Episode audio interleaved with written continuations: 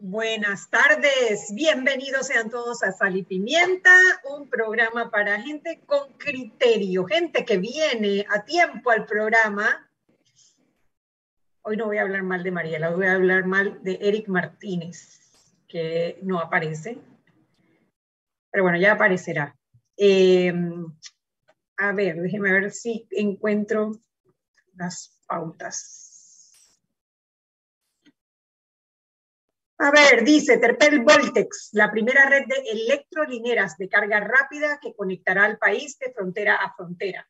El futuro de movilidad eléctrica ya está en Panamá y se llama Terpel Voltex. Tener un auto eléctrico en Panamá ahora sí es una realidad con nuestra red de estaciones de carga rápida Terpel Voltex. Bueno, bienvenidos a Sal y Pimienta. Aquí apareció mi amigo Eric Martínez conectándose al audio. Ya están hablando mal de él. Ya tú estás hablando mal de él. Por supuesto, si eso es todo lo que no, no No, no, no, no, no, no, no, yo sé que no estaban hablando mal de mí, yo sé que fue lo que me sucedió. Se me cayó la computadora, no que se me cayó físicamente la computadora, se me cayó, eh, se apagó la computadora, pero siento que fue Zeus el poder de Zeus que se metió en mi computadora. O sea, eh, estoy preocupado ahora mismo porque Zeus anda por todos lados, montado en Pegasus. Imagínate, es todo mítico. ¿Cómo, está Daniel? ¿Cómo está Janet? ¿Cómo andan? Yo no sé, o sea, un extranjero en Panamá que de repente abre Twitter y ve que el trending topic, la palabra Zeus Mira, los panameños ahora sí se volvieron locos. Estuvo dos días completos. Además, yo no sé si en este momento todavía está de trending topic, pero esta mañana, esta mañana todavía estaba. Esta bueno, mañana, bueno. Anet, ¿tú no viste el gallinazo? ¿Tú no viste el gallinazo? En el gallinazo subieron una foto, un screenshot, donde el trending topic, no sé a qué hora fue, pero el trending topic fue Marta. Lo dejo ahí eso sí me da pena ajena. eso sí me da pena ajena, déjalo ahí, dejémoslo ahí. Vámonos con Zeus. Dejemos a Marta quieta. la verdad que, que, no quisiera estar en los zapatos de Marta. Eh, pero sí, en este momento está Zeus de número 4. Yo me imagino, tú sabes, alguien quizás del servicio exterior, que esté como en temas de protocolo, ¿no? que no vea muchas noticias y de repente abre el Twitter y dice, oh, Zeus. Y de repente al día siguiente vuelve y ve, oh, Zeus a los panameños sí les gusta la mitología griega, romana, ya ni sé cuál es, me van a regañar mis hijos que son fanáticos. Griega, griega, griega. Ah, es la griega. Ah, bueno, a los panameños sí les gusta la mitología griega. Pero bueno, no se ha sabido nada. en la romana es Júpiter. Ah, es Júpiter. Okay. Panamá puede ser cualquier cosa menos aburrido, definitivamente. Panamá puede ser cualquier cosa menos aburrido, eso sí. Yo pensé que ibas a decir que la mitología panameña era venado. bueno, sí. Lo dejo ahí también. A Eric le gusta. No quiero desarrollar. A ver, Eric, hoy vamos a tener no, un que, concha... aprovechando que no está, no está la jefa y vamos a hacer exactamente lo que nos da la gana. Y, la que firma los cheques. Ah, que siempre hacemos igual, la, ¿no? La que firma los cheques, sí, la que no está la que firma los cheques. No, no está, y la tengo trabajando, así que no puedo hablar mal de ella. Así que... Sí, porque también está Ernesto M pendiente para chatearle cualquier... Ah, no, Ernesto M trabaja para ti, es la cosa. No, tú sabes, yo te voy a decir el secreto, pero no le digas a nadie. Ernesto, yo sé tu secreto. No es que él solamente me sapee a mí, es que Mariela no sabe usar el direct message de Twitter, porque yo estoy segura que Ernesto le sapea a Mariela cuando yo no estoy. Pero Mariela, por favor, Mariela no tiene idea cómo se abre eso, así que cuando abra va a tener como 20, 20 eh, chats mensajes. De sí, sí, así que... Pero bueno, a ver. Eso es lo que pasa porque, tú sabes, Mariela ahora es tiktokera, ¿no? Entonces ella es una profesional del TikTok. Sí, ya ella tiene ya otras ligas ya. Sí, sí, otra cosa ya, totalmente distinto. Sí, y la verdad que la mujer se aplica, la mujer se aplica, la, primera, en el primer video tuvo como 300 mil vistas. Yo no sé hasta cuánto llegó. La última vez que yo lo vi todavía estaba como por, no había llegado a 400, pero estaba 300 mil vistas altas en TikTok. Sí, no, la mujer Muy bien, muy bien por ella. A ver, bienvenido Daniel Opera a Sal y Pimienta. Daniel es el director ejecutivo de Movin, que le pedimos que nos acompañara porque ha sido una semana, pero sobre todo hoy, un día agitado en la Asamblea Nacional. Los, diputados como que de repente, eh, cuando tienen interés en pasar algo, se vuelven los seres más productivos del mundo.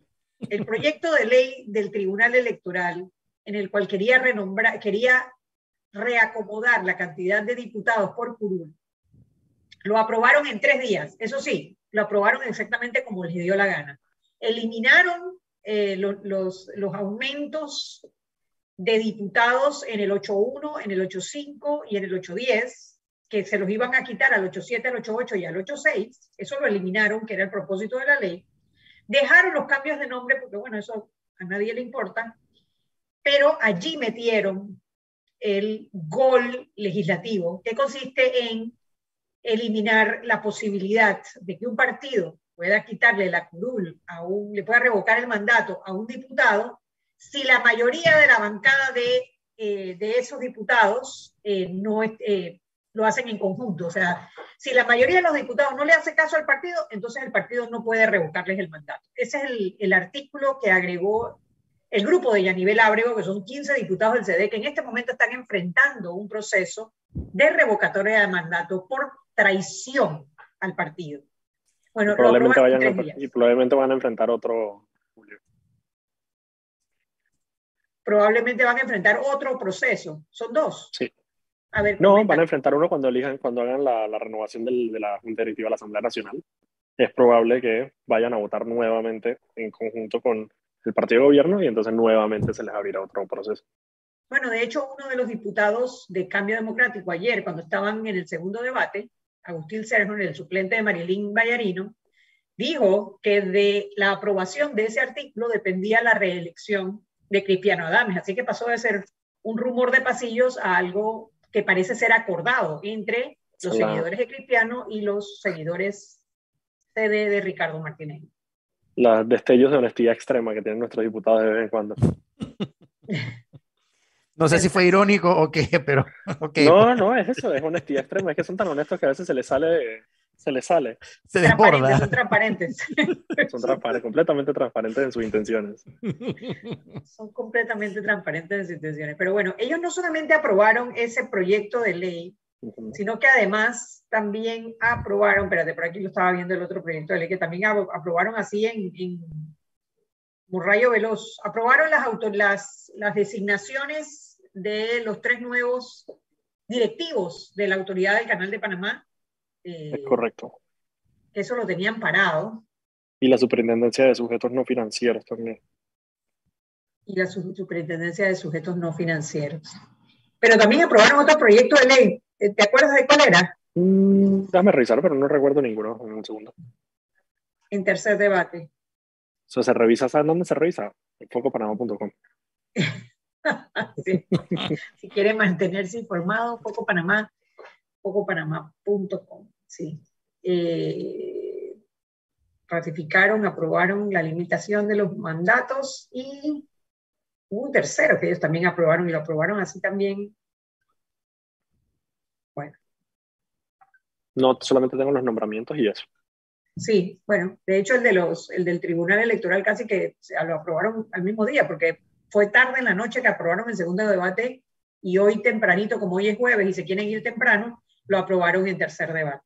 Bueno, quería invitar a Daniel para que Daniel debatiera con nosotros sobre el tema de la revocatoria de mandato y del tema de los partidos políticos versus, o sea, dónde debe estar el poder para revocar el mandato de los diputados en la sociedad o en los partidos políticos. Porque este, a ver, cuando Juan Diego Vázquez aprobó el proyecto de ley en primer debate, una de sus, eh, bueno, uno de sus argumentos o el argumento principal era que el poder para revocar el mandato de los diputados debía estar en manos de la ciudadanía, tanto para los diputados de libre postulación como para los diputados de partido político. Eso causado, eh, digo, eso no lo permite la Constitución, es inconstitucional, porque la Constitución es bien clara que a los diputados de los partidos los revoca el partido, e incluso explica que tiene que ser bajo los estatutos del partido, o sea, es bien específico.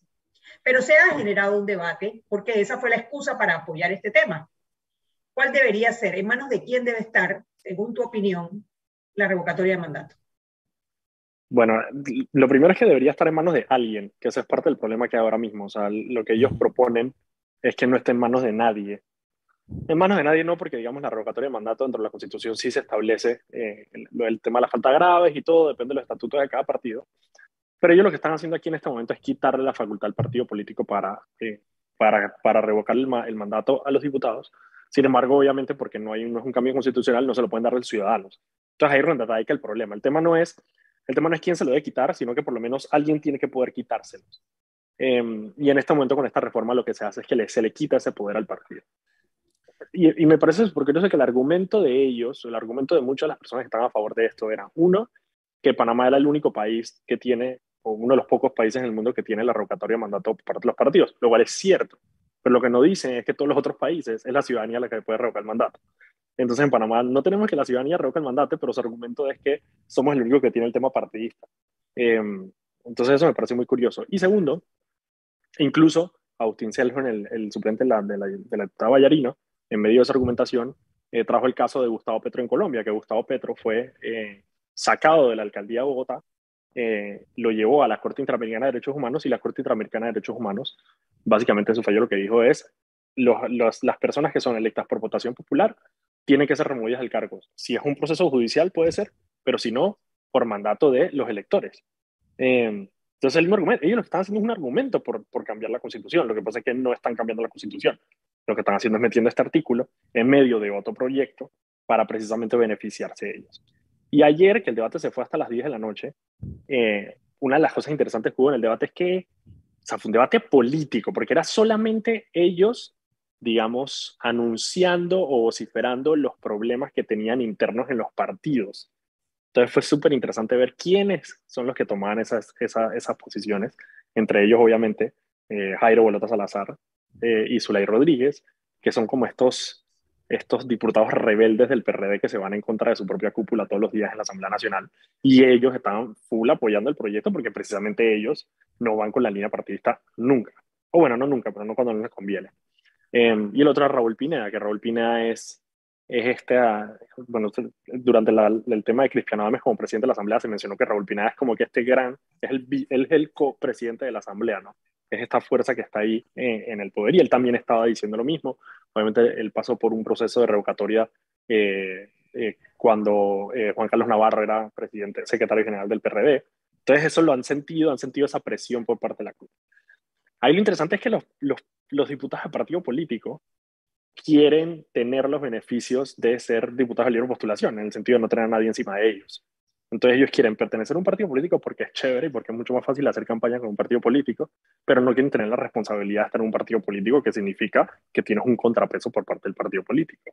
Eh, entonces mi consejo a ellos sería, si no quieren tener a nadie encima de su partido, de su partido y no quieren a nadie los moleste y quieren ser diputados completamente autónomos, ahí está la vía de la libre postulación. Pueden perfectamente renunciar a sus partidos, recoger su firma, tirar esa libre postulación y no van a tener a nadie dictándoles línea. Em, así que eso es lo principal. Vamos a hacer una pausa, son las seis y cuarto. hablemos un poquito, ahora que regresamos precisamente de ese tema de los partidos y de las, de las figuras estas rebeldes eh, que, son los que favorecen el tema de que, de que, de, que, no tengan que seguir líneas del partido del todo. Vámonos al cambio y de regreso más en Sal y Pimienta, programa para gente con criterio.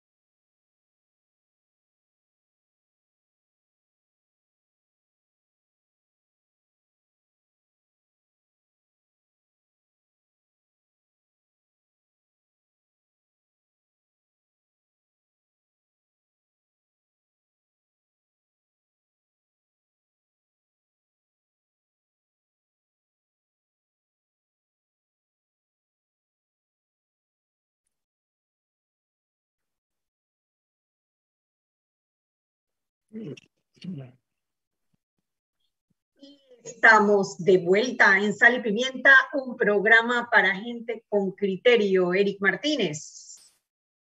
Tramitar tu paz y salvo con el IFARU es más rápido y seguro.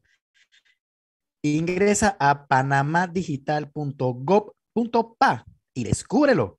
Panamá Digital, una iniciativa de la AIG y el gobierno de Panamá. Recuerda que la oficina de atención al cliente del Metro de Panamá se encuentra ubicada en la estación Iglesia del Carmen. Tus consultas, sugerencias y reclamos son importantes para nosotros. Pensamos en ti, somos tu Metro. Adelante, Anet. Sí, bueno, estábamos conversando. Yo creo que Daniel Lopera es la única persona que conozco que se sienta a escuchar los debates de la Asamblea. O sea, tú te quedaste hasta las 10 de la noche anoche escuchando este Sí, hasta las 10 de la noche escuchando el debate. Yo creo que, eso son, esas son cosas que esas son cosas que uno le agarra, le agarra cariño. Le agarra cariño, explícame. O sea, a, ti te gusta la ciencia ficción, pues. No, yo creo que es que él es masoquista. a él le gusta la ciencia ficción y, los dramas. Mira que esa, esa, paciencia la agarré cuando yo trabajaba con Ana Matilde en la asamblea, esa era parte de mi trabajo, y ya la agarré, sabes, como que bueno, vamos a sentarnos a ver. A veces entretenido, a veces no, pero por eso te digo, ayer fue muy entretenido porque es una de esas, obviamente los diputados hacen política todo el tiempo, incluso en la Asamblea Nacional, pero, pero ayer fue sobre el cómo están funcionando los partidos a nivel interno. Y eso es como bien interesante porque normalmente eso pasa como, ¿sabes?, detrás bambalinas y detrás de, de, cámaras. Por ejemplo, la diputada Dalia Bernal de San Miguelito eh, estaba comentando ahí cómo, digamos, o su queja era que, que eh, Rómulo Rux nunca había pasado por San Miguelito para darle nada durante la campaña y que ella la había apoyado y le había dado los votos. O ver a Yanivel Abrego, eh, que Yanivel se tomó el partido. o sea, para que entendamos de dónde viene esto, Yanivel junto a Rómulo Rux eh, se tomaron el Partido Cambio Democrático casi que por la fuerza, eh, a pesar de los intentos de Ricardo Martinelli por tratar de que le quitaran el partido.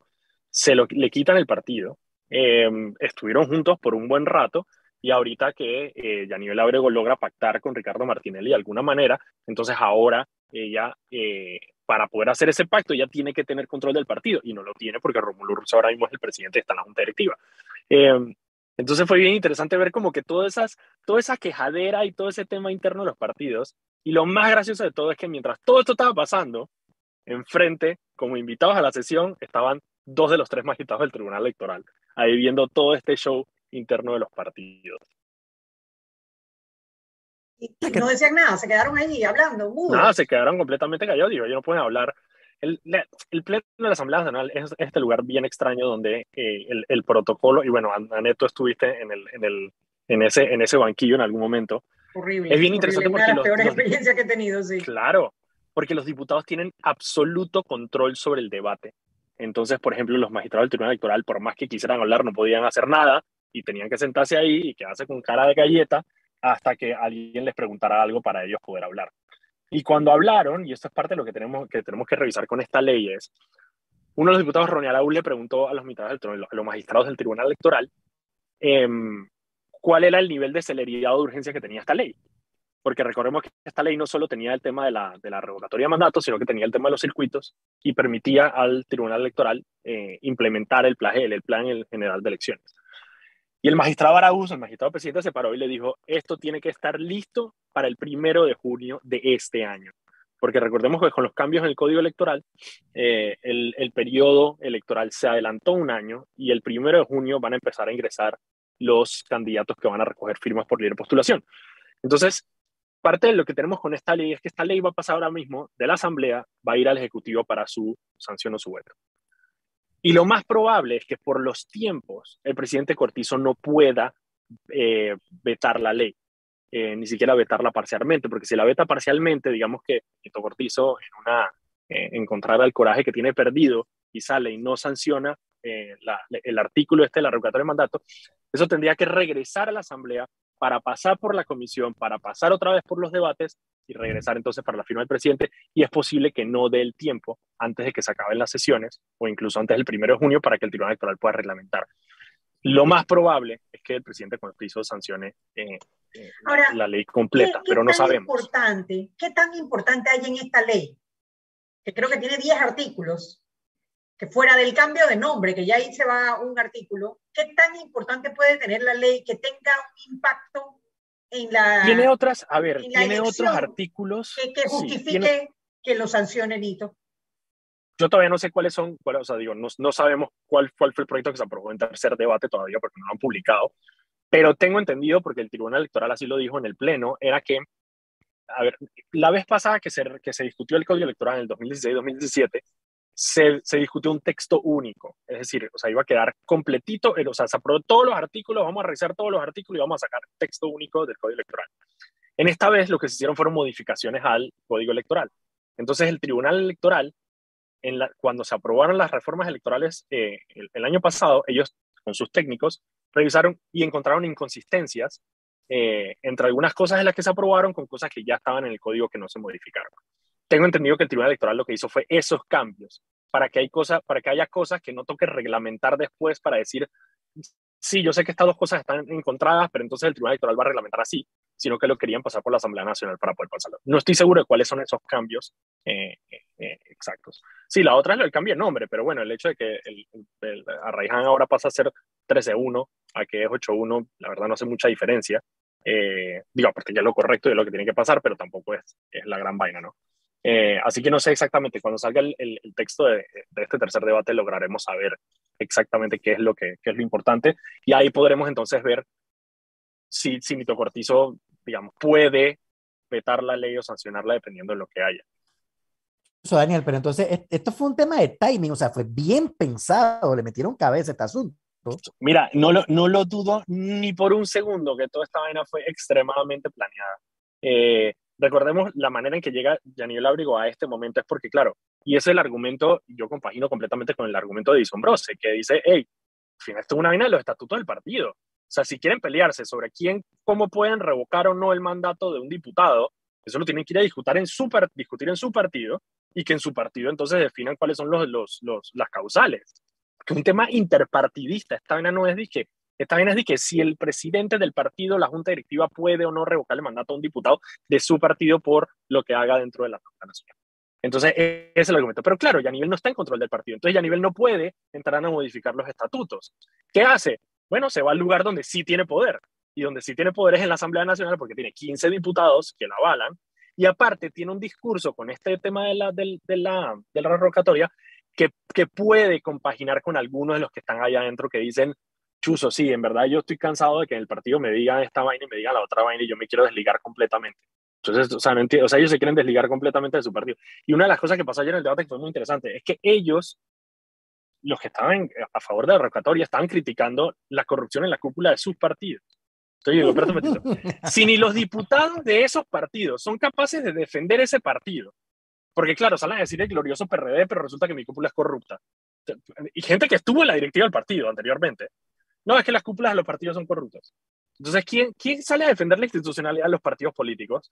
Porque eso es lo que mucha gente critica, lo de libre postulación, que porque andan criticando a los partidos políticos y que no, que los partidos políticos son le pita la democracia y son la base de la democracia, pero ni siquiera los diputados que son miembros de esos partidos son capaces de, de defender esos partidos y salen a distanciarse de los partidos. No, yo soy diputado del PRD, pero yo no tengo nada que ver con la dirección del PRD, porque yo soy el que busqué los votos y yo soy el líder en mi comunidad y yo soy el que busqué los votos, nada más que, bueno, el PRD fue el vehículo, pero yo no soy PRD. Entonces, ve acá, ¿quién está defendiendo los partidos políticos?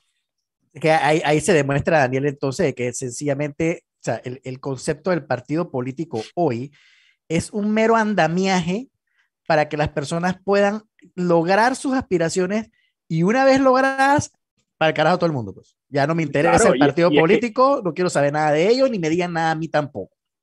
Y mira que parte de este blindaje y muchos otros blindajes que se hacen los diputados es porque tienen este discurso que está en lo interno de la Asamblea, que, que no escapa a muchos de los que ojalá no nos gustaría que se les escapara, pero que ellos dicen, espérate, yo busqué los, los votos son míos, yo soy el que caminé, yo soy el que busqué los votos y yo me gané esta curul. Ah, pero los votos plancha no, los votos plancha, ahí los votos plancha no, cuentan. Pues. Claro, yo, yo no sé quién, yo esto, no, yo fui yo. Entonces hay un, hay un tema de, y por eso es que se atornilla esa curul, porque una vez que llegan ahí dicen, espérate, esta silla es mía yo me conseguí esta silla con sudor y obviamente yo no estoy criticando, obviamente hacer campaña política es pues, una vaina durísima y requiere sacrificio y requiere tiempo y requiere esfuerzo y en muchos casos esta gente requiere plata mala vida.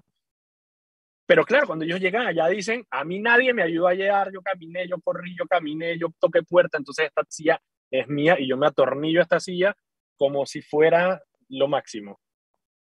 Tú sabes que tienes toda la razón, porque muchos de ellos salieron por la marca del partido, por la banderita PRD o por la banderita del CD. Pero cuando llegan allá, entonces no quieren, no quieren que la banderita del PRD o la banderita del CD les dé instrucciones. Por otro lado, es la banderita la que les da también eh, la bancada para que puedan estar en las comisiones. Y es la banderita la que también les da los recursos para eh, aspirar a, cargos de elección. Pero ya una vez que, que, están allá, ya no quieren la banderita, o sea, no quieren, ya los votos son de él, esa es su silla. Ahora, entiendo lo de la revocatoria de mandato en manos ciudadanas, pero ¿qué control puede tener un partido para poder... hagámonos la idea que vivimos en un país en donde los partidos tienen ideología y además de ideología tienen una agenda hacia donde quieren llevar el país con políticas públicas. No es el caso nuestro, pero hagámonos la idea eh, para, para fines del ejemplo. ¿Cómo se garantiza un partido que tiene esta agenda país, tiene estas políticas públicas que quiere implementar, de poder implementarlas si no tiene control sobre lo que los diputados hagan una vez electos. Son las 6 y 30, vámonos al cambio, hablemos un poquito de eso. ¿Cómo un partido puede llevar a cabo una agenda país si no tiene control sobre los diputados que pone en la Asamblea. Vámonos al cambio y de regreso más en Sal y Pimienta, programa para gente con criterio.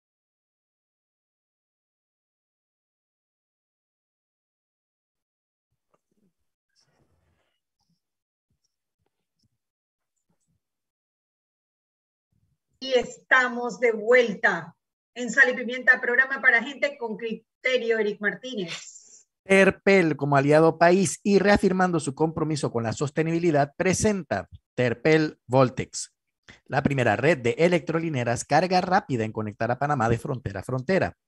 Hoy es el principio de una historia de transformación. El futuro de la movilidad eléctrica ya está en Panamá y se llama Terpel Voltex, electrolineras en tu camino.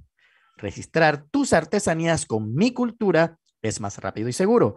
Ingresa a panamadigital.gov.pa y descúbrelo. Panamá Digital, una iniciativa de la AIG y el gobierno de Panamá. Adelante, Anet. A ver, tenemos una pregunta de Álvaro Alvarado, nuestro radio escucha favorito. Dice Álvaro que cuántas omeprazol te tomas antes de escuchar los debates. dos, y, dos y media. Dos y media. Para que, para que pegue bien bueno. Sí. Álvaro nos corrige una cosa y sería interesante ver. Eh, fueron dos proyectos, sí, en efecto, los que aprobaron en tercer debate. Uno, el 776, que modifica y adiciona artículos del Código ah, Electoral. Y otro, el 545, que reconfigura los circuitos electorales para la elección de diputados. Me parece que donde agregaron el gol fue en el 545, en el que reconfigura los circuitos electorales, que nunca los reconfiguraron, lo que hicieron simplemente fue cambiar la numeración. No cambiaron la, eh, cuántos diputados hay, creo que fue en ese que, que metieron el... Habría que ver porque de ser así, podríamos irnos con los nombres viejos y pedirle al presidente que vetara e, ese proyecto de ley, el 546. Habría que revisar cuál tiene cada uno. Y ahí yo creo, mira, en el, tema de la reconfiguración de circuitos, es que obviamente la Asamblea es un lugar muy interesante, pero ellos estaban ahí, cuando se trata de reconfiguración de circuitos, porque pasó lo mismo la, la vez pasada, ahí sí, o sea, adiós línea partidista, adiós nada, o sea, al final se, se, se, se van los diputados a los que le van a quitar curules versus los diputados a los que le van a dar curules. Y se van a una pelea o sea, de sangre ahí. Y ahí estaba uno haciendo sus argumentos, ¿no? Agustín Selhorn y, y, y, Alain Cedeño, que son del 8.1 y del 8.10, estaban obviamente haciendo todo el argumento de que, de que, bueno, de que era constitucional, que había que cumplir la constitución, porque la constitución decía que había que repartir y había que reconfigurar.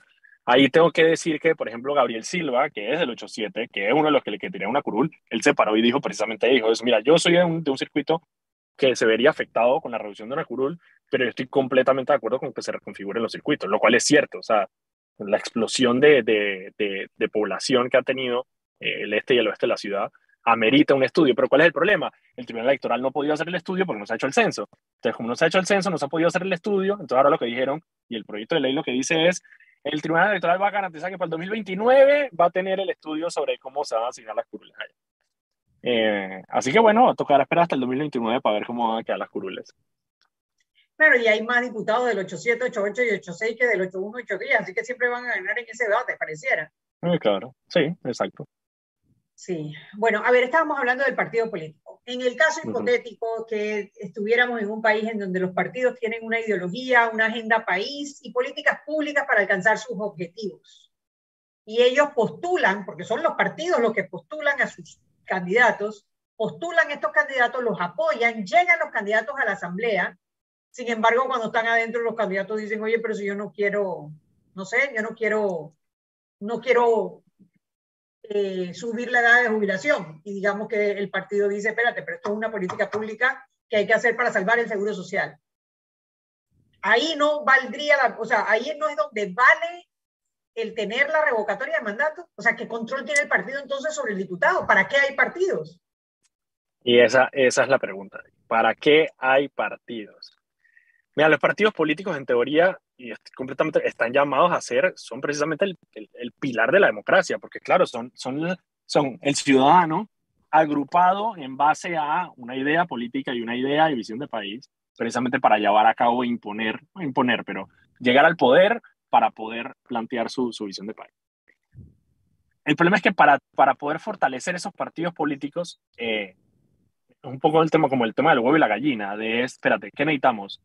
Fortalecer, fortalecer los partidos en, en la ley para que entonces tengan mejores controles y puedan fortalecerse, o necesitamos mejores personas que entren a los partidos políticos para poder cambiar eh, las reglas de juego.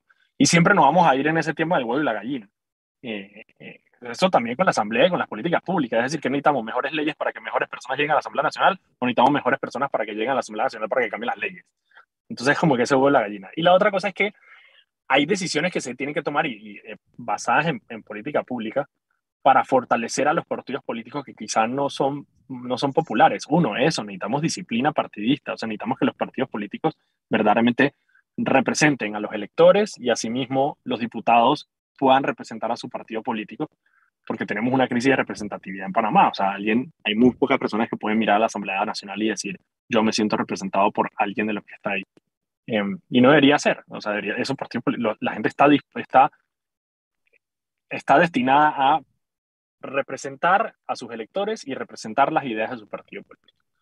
Pero precisamente por el tema de los casicascos que se han generado, eh, por, por el desvío de fondos públicos, por una tergiversación de lo que significa ser representante y ser diputado, lo que se han generado son estos casicagos que, como tú dices, eh, elevan a la persona un estatus donde dice, dame un segundito, yo soy yo, yo no soy el partido político, yo no soy el candidato, yo no soy, yo soy, por un ejemplo, yo soy Benicio Robinson, el emperador de Bocas del Toro, y aquí en Bocas del Toro mando yo, por lo tanto, a mí nadie me va a decir que el PRD, bueno, él no es el caso porque él es el presidente del PRD, pero a mí nadie me va a decir aquí qué es lo que yo voy a hacer porque yo soy el dueño de esta provincia y todos los votos y todo el mundo tiene que venir a rendirme piletecía para poder conseguir los votos aquí.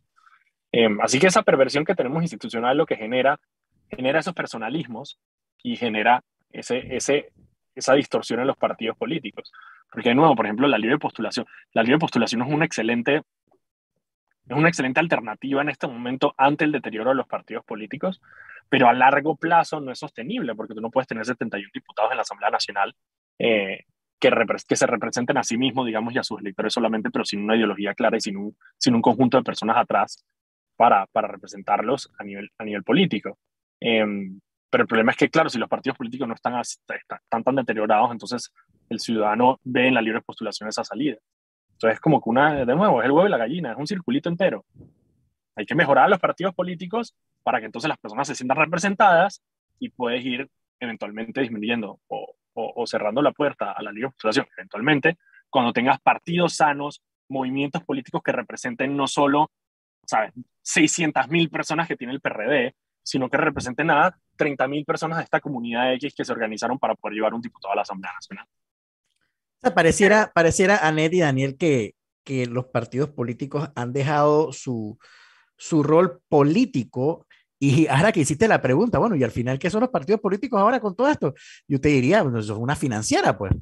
pues tú, tú vas allá y tú pides plata para poder hacer tu campaña y entonces te, preguntan, y que, bueno, ¿y, qué ¿y cuál es tu garantía? Ah, es mi capital político. Yo, ojalá te, tantos votos para, para las elecciones. Ah, perfecto, aquí tienes plata y entonces tú puedes hacer tu campaña política y todo el apoyo y la estructura de nuestro, de nuestro partido político para que tú puedas, lo, o sea, es prácticamente una agencia financiera, una agencia de empleo, o sea, cualquier cosa menos un partido político. Total, y tú le preguntas a la gente y le preguntas a los miembros de los partidos políticos cuándo fue la última vez que su partido político hizo una capacitación sobre formación de, liderazgo. Eh, y eso es parte de lo que ha ido deteriorando los partidos políticos. Eh, y para poner un ejemplo, o sea, el Partido Popular, el Partido Popular, o sea, la democracia cristiana, cuando tú miras a las personas que, que se formaron en la democracia cristiana, son gente excelentemente formada, o sea, son muy bien formados. Eh, y la pregunta es, ¿dónde está ese, esa, la continuación de esa formación para los nuevos liderazgos y las nuevas personas que vayan surgiendo? Em, y, lo mismo pasa con el PRD, o sea, el PRD que nosotros tenemos ahora mismo es, una, es un holograma de lo que era el PRD antes, que era bueno, tenían gente, tenían gente pensante, o sea, tenían gente académica dentro del partido, escribiendo, produciendo, produciendo políticas públicas. Em, y todo eso se ha olvidado. Y, ellos, los, o sea, los partidos políticos lo saben. Como todas las con las personas mayores que están los partidos políticos te lo dicen clarito y te lo dicen. Hey, esta vaina aquí, o sea, ¿cuándo fue la última vez que se formaron nuevos líderes? Pero claro, lo que pasa es que nadie quiere formar nuevos líderes porque esos líderes después te quitan la curul. Exactamente. Ahora, ahora, el Tribunal Electoral, que es la autoridad máxima en temas de elecciones y es quien maneja el fondo, ¿cómo se llama? El, subsidio, electoral. electoral. y postelectoral, donde habla precisamente de estos fondos de capacitación. ¿Qué tan responsable es de esta crisis de capacitación? Porque al final pareciese que lo que hay es una gran crisis de capacitación dentro de los miembros de los partidos políticos. Claro, pero te pongo un ejemplo. El Tribunal Electoral sale y dice, sabes que aquí este partido político no está haciendo las vainas bien, pero espérate un segundo que en mayo tengo que ir a la, en octubre tengo que ir a la Asamblea Nacional, donde el presidente del partido es el presidente de la Comisión de, de, de, Economía, de Presupuesto, pues tengo que ir a pedirle 6 millones de dólares que me faltan.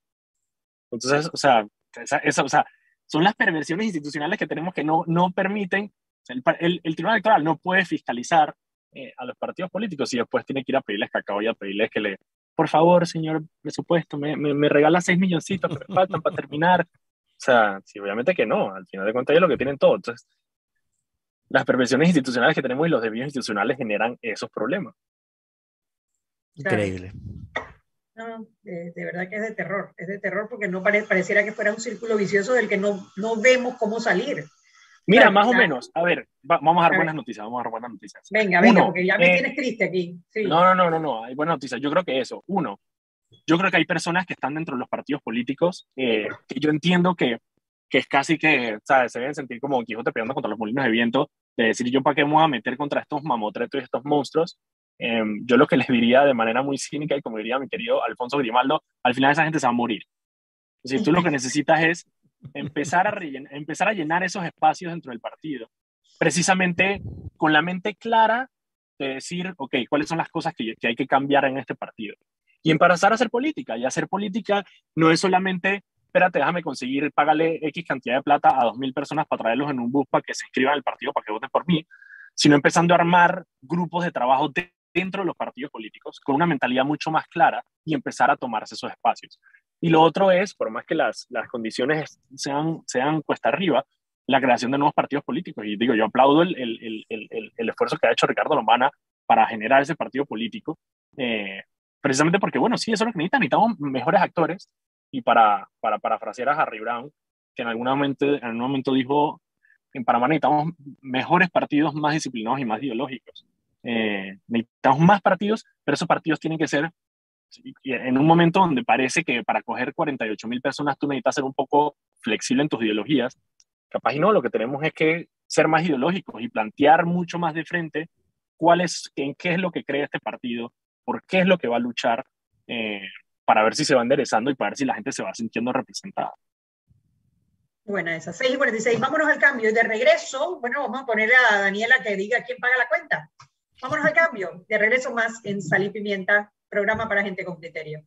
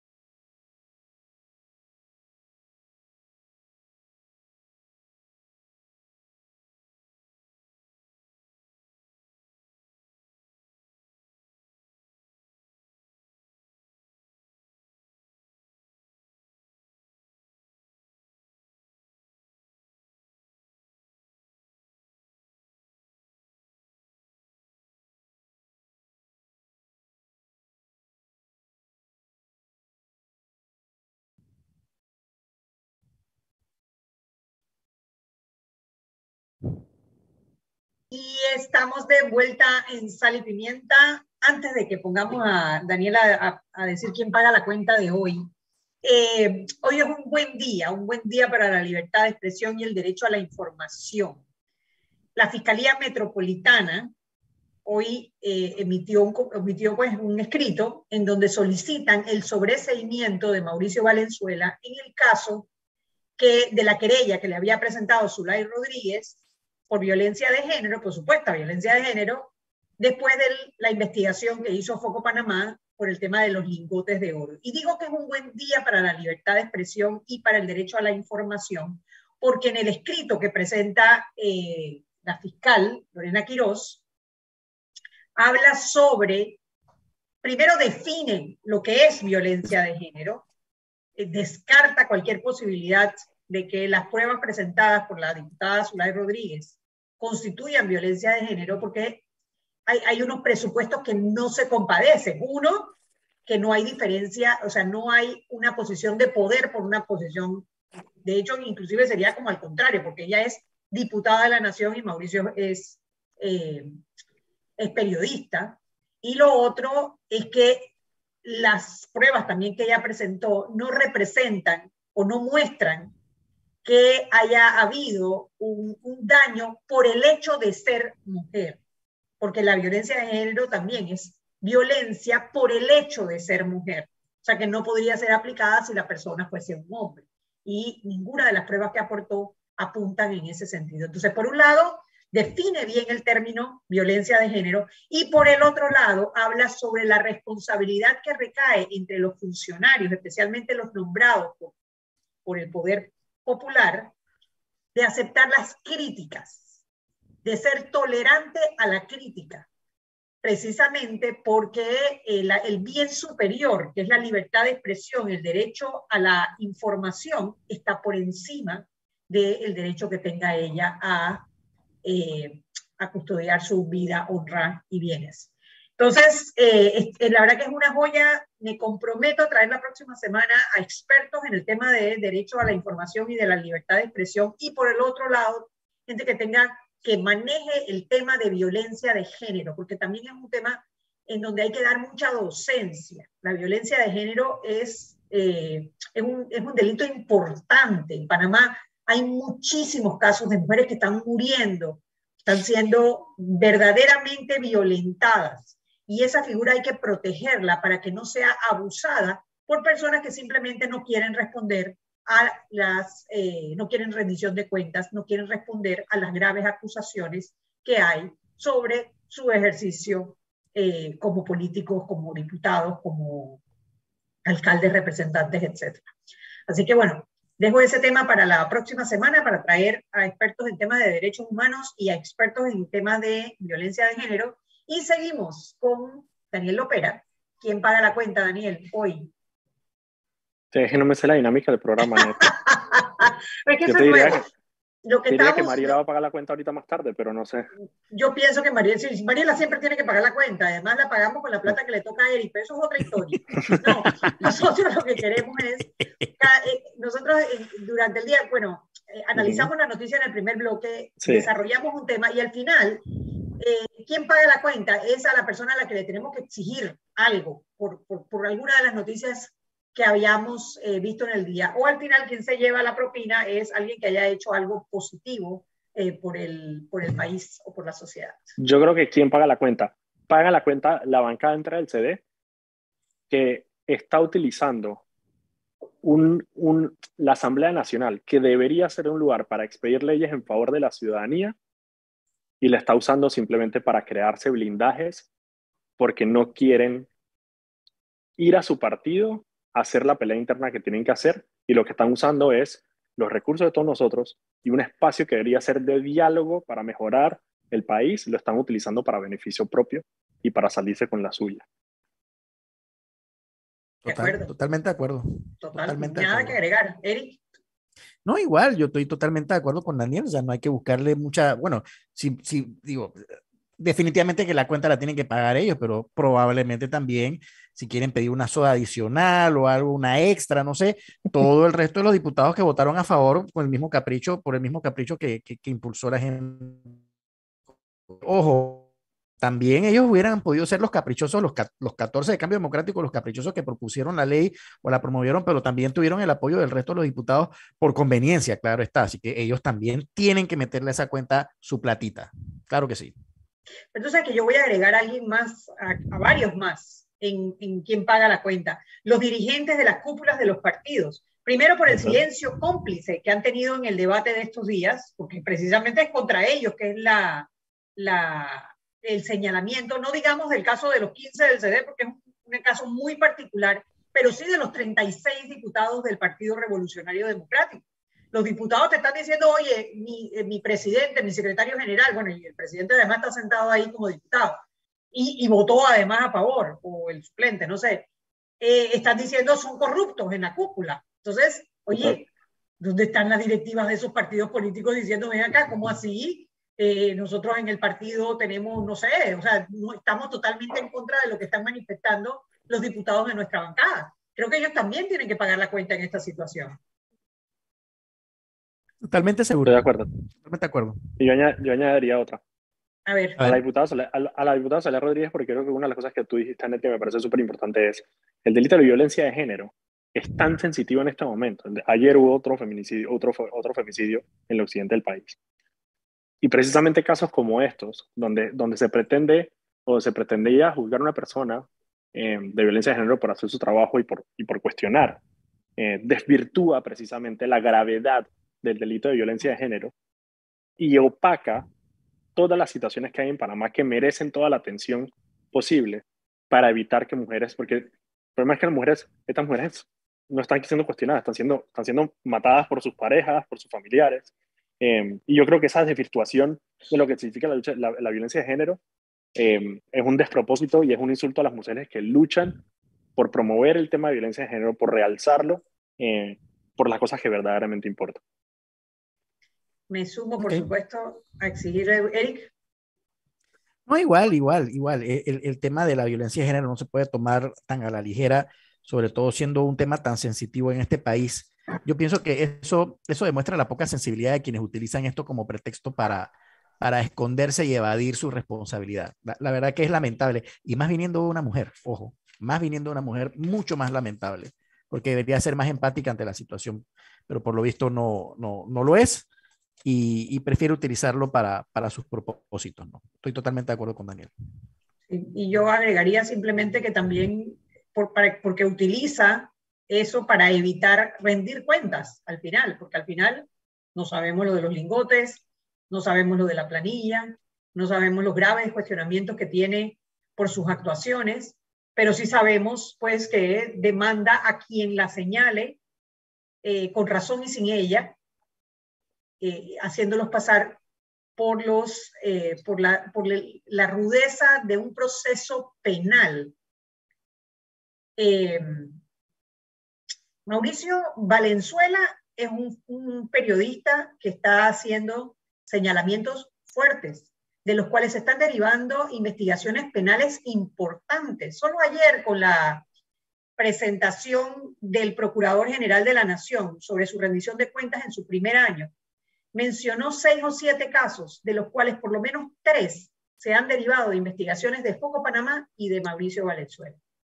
Entonces, el trabajo que él está haciendo por la sociedad se ve, se ve eh, impedido en algunas ocasiones precisamente por el acoso judicial que personas como Zulay Rodríguez están ejerciendo para evitar rendir cuentas. Y por eso también ella debe pagar la cuenta. Que pague la cuenta, pero no la pague nuestra plata. No, bueno, lamentablemente.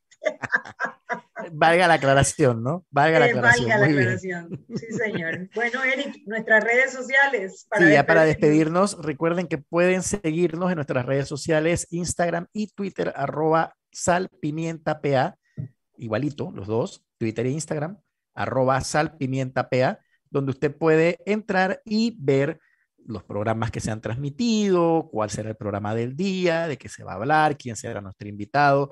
Y obviamente en Twitter también puede participar con nosotros enviándonos sus preguntas, haciendo sus comentarios. eh, es nuestra forma de abrir las puertas para que usted pueda participar con nosotros aquí en Sal y Pimienta. Y si se perdió el programa de hoy o quiere ver alguna otra edición anterior, usted puede entrar a nuestra página web www.salpimientapa.com y ahí usted tendrá el enlace para poder acceder a los videos en la cuenta de YouTube de Radio Panamá, donde aparecen todos los episodios de Sal y Pimienta. Así que ya saben. Bueno, no queda más que despedirnos, agradecerle a Daniel Lopera por su participación y Eric, comunicarte que me voy con Mariela a celebrar con, tu plata. Tú sabes, sí, yo no digo, no, pues mira, yo al final me siento feliz y contento de contribuir en la felicidad de ambas, las quiero mucho. Me parece muy bien. No se pierdan mañana otro programa más de Sal y Pimienta, programa para gente con criterio. Chao, chao. Chao, cuídense. Gracias, Daniel. Bye. Gracias.